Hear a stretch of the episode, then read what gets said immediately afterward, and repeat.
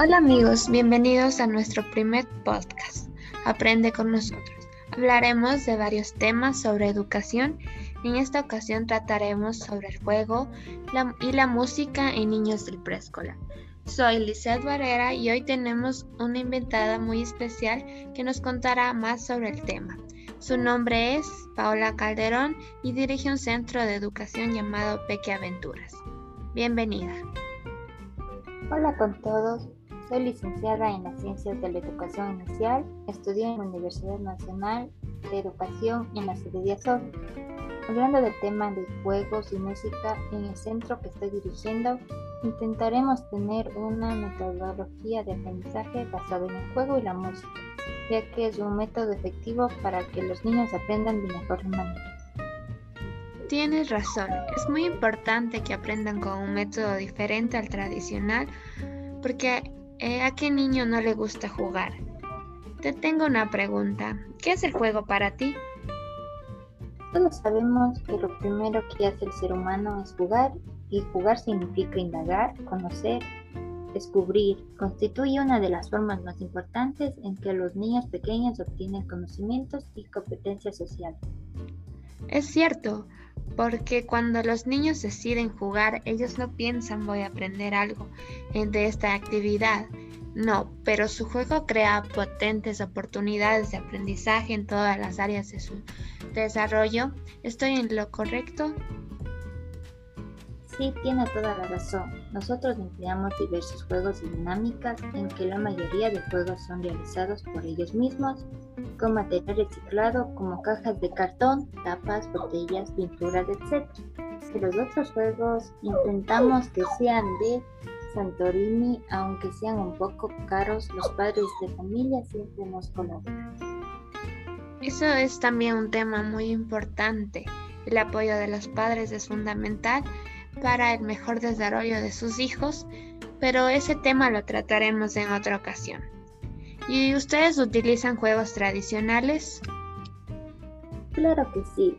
Comúnmente hacemos el juego de saltar la cuerda, rayuela, canica, gallinita ciega, etc. ¿Qué juegos te acuerdas de tu infancia? Bueno, eh, yo jugaba con el trompo, saltar el elástico, macatetas y otros más que ya no recuerdo. Por otro lado, desde antes de nacer, la música está presente durante todas las etapas de nuestra vida. ¿Tú piensas que la música es buena para el aprendizaje de los niños? Cada persona crea un vínculo diferente con ese arte y tanto al escuchar como al crear música, las personas usamos esta herramienta para aprender como forma de expresar sentimientos, pensamientos y como un canal para relacionarnos con los demás. Por eso la estimulación temprana mediante la música cobra entonces un lugar cada vez más importante para fortalecer el desarrollo cognitivo y emocional de los niños. ¿En qué etapa de la vida de los niños eh, se debe incorporar la música? Se debe incrementar cuando comienzan el jardín maternal de infantes. Es el momento ideal para incorporarles una nueva artista de su relación con la música, crearla, jugar con los sonidos, cantar, tocar instrumentos. Cantar son herramientas para expresarse creativamente. Yo recuerdo que en la escuela siempre nos hacían cantar rondas y canciones infantiles.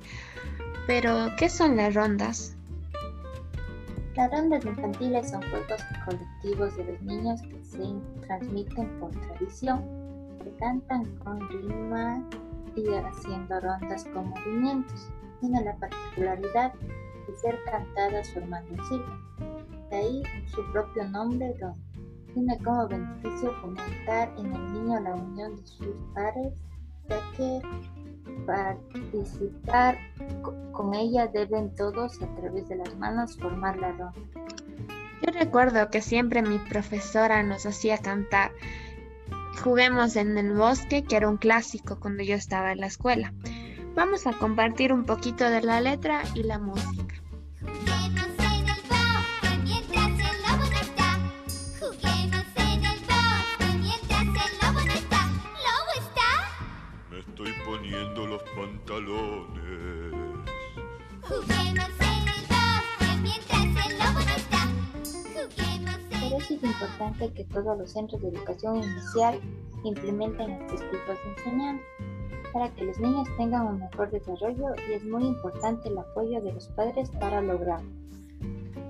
Muchas gracias Paola por brindarnos este espacio de aprendizaje con todos nuestros oyentes. Esperamos que haya sido de su agrado y nos vemos en un próximo podcast.